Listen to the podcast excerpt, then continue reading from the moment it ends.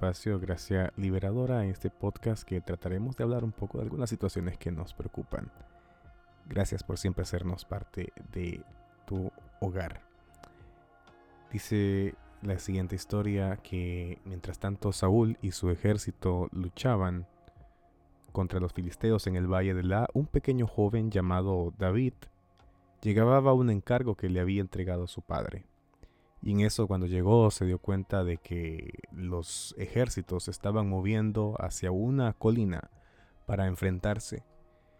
Y entre el tumulto de gente se escuchaba una voz poderosa de un gigante conocido hace mucho tiempo al que le llamaban Goliat.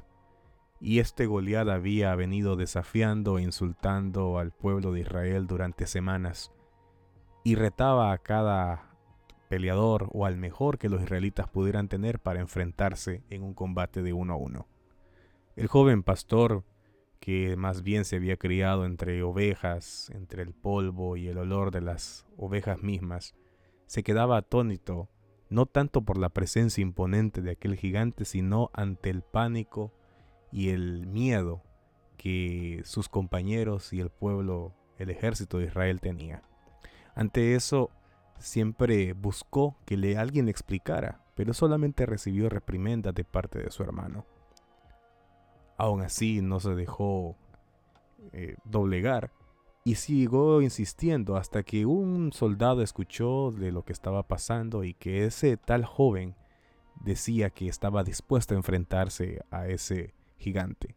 Obviamente se lo tomaron a broma, pero parece que el murmullo o las palabras llegaron hacia rey Saúl.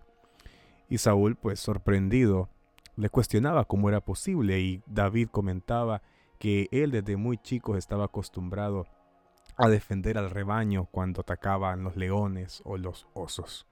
Y que el mismo destino que habían tenido aquellos osos y leones que David había matado iba a tener ese filisteo que se había atrevido a insultar el nombre del Señor.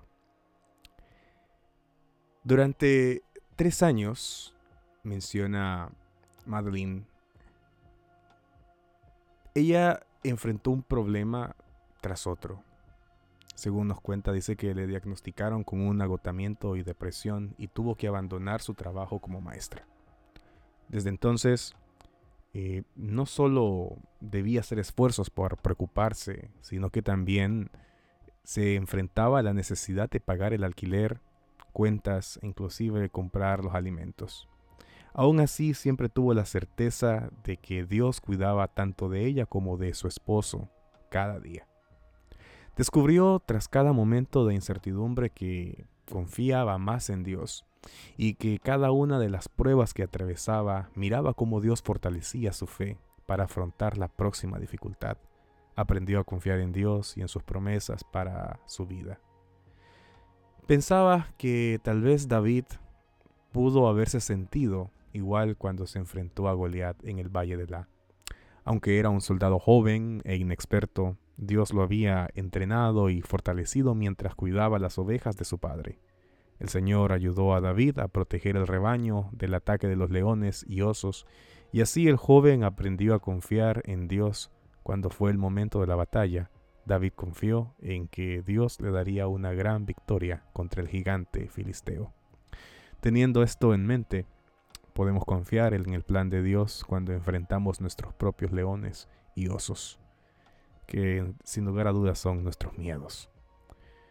Gracias Dios por tu maravillosa promesa, por fortalecernos nuestra fe aún en los tiempos de adversidad.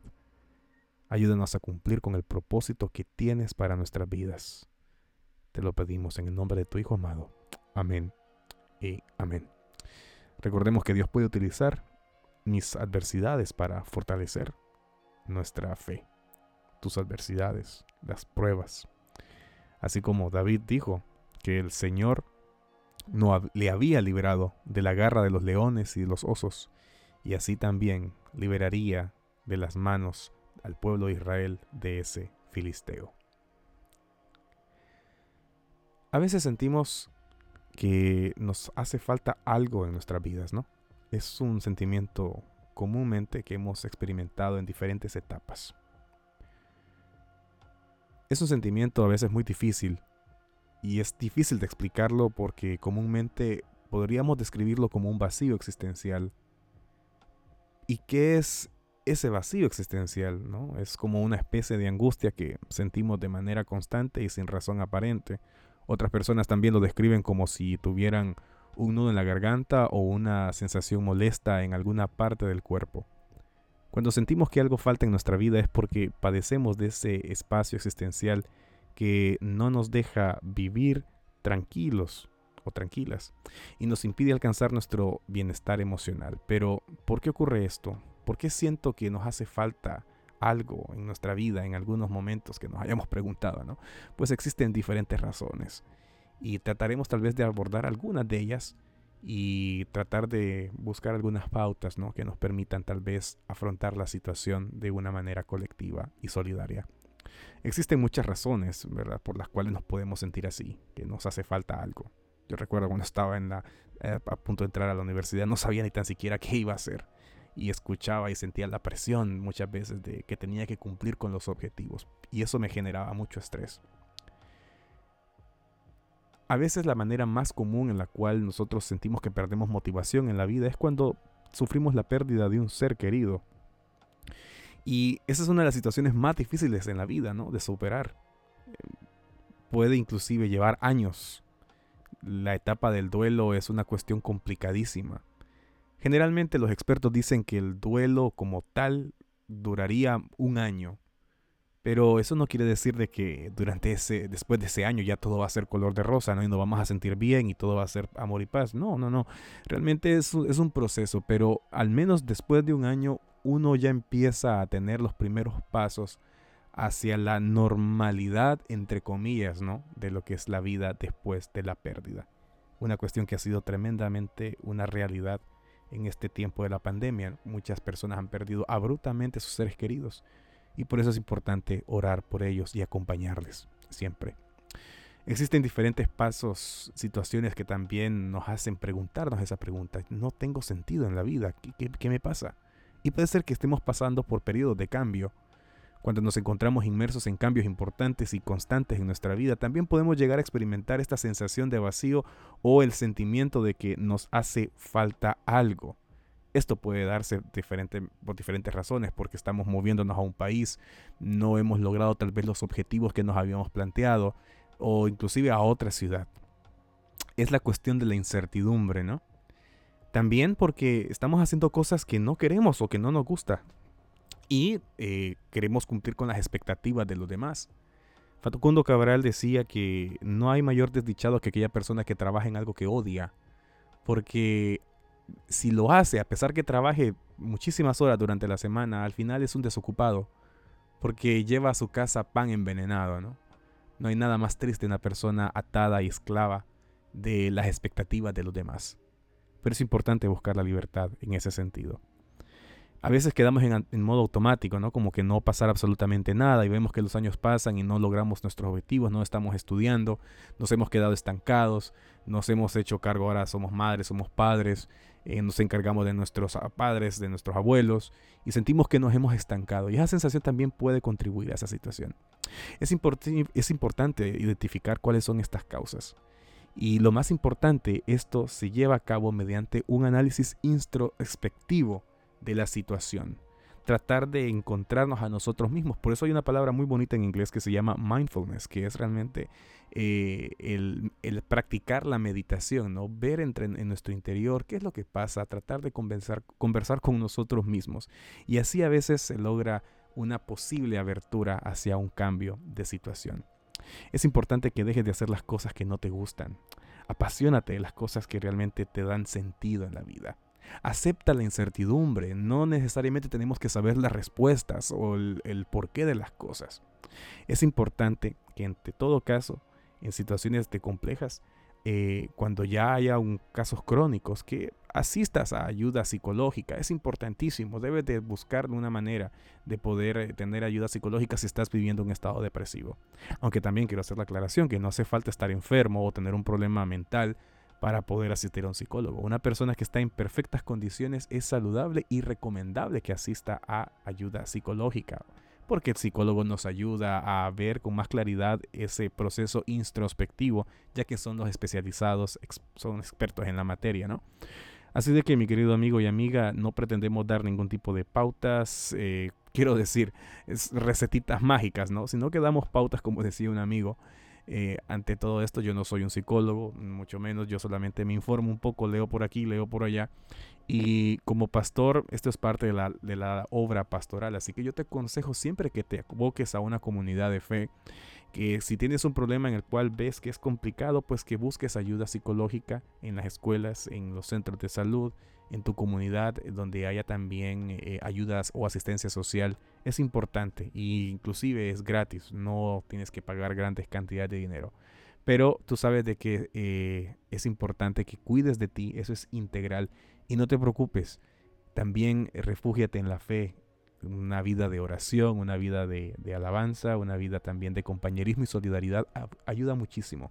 Y también tengamos paciencia, tengamos solidaridad también con las personas que a veces están lidiando con esas situaciones tan complicadas. No es fácil no saber qué hacer, no es fácil estar en un estancamiento emocional, pero sin duda alguna podemos salir adelante de ello. Muchísimas gracias, esto ha sido Gracia Liberadora, soy Joel Rodríguez, que Dios te bendiga, que tengas un día, una noche placentera, que descanses. Te dejo con esta canción de Marco Vidal. Hasta pronto.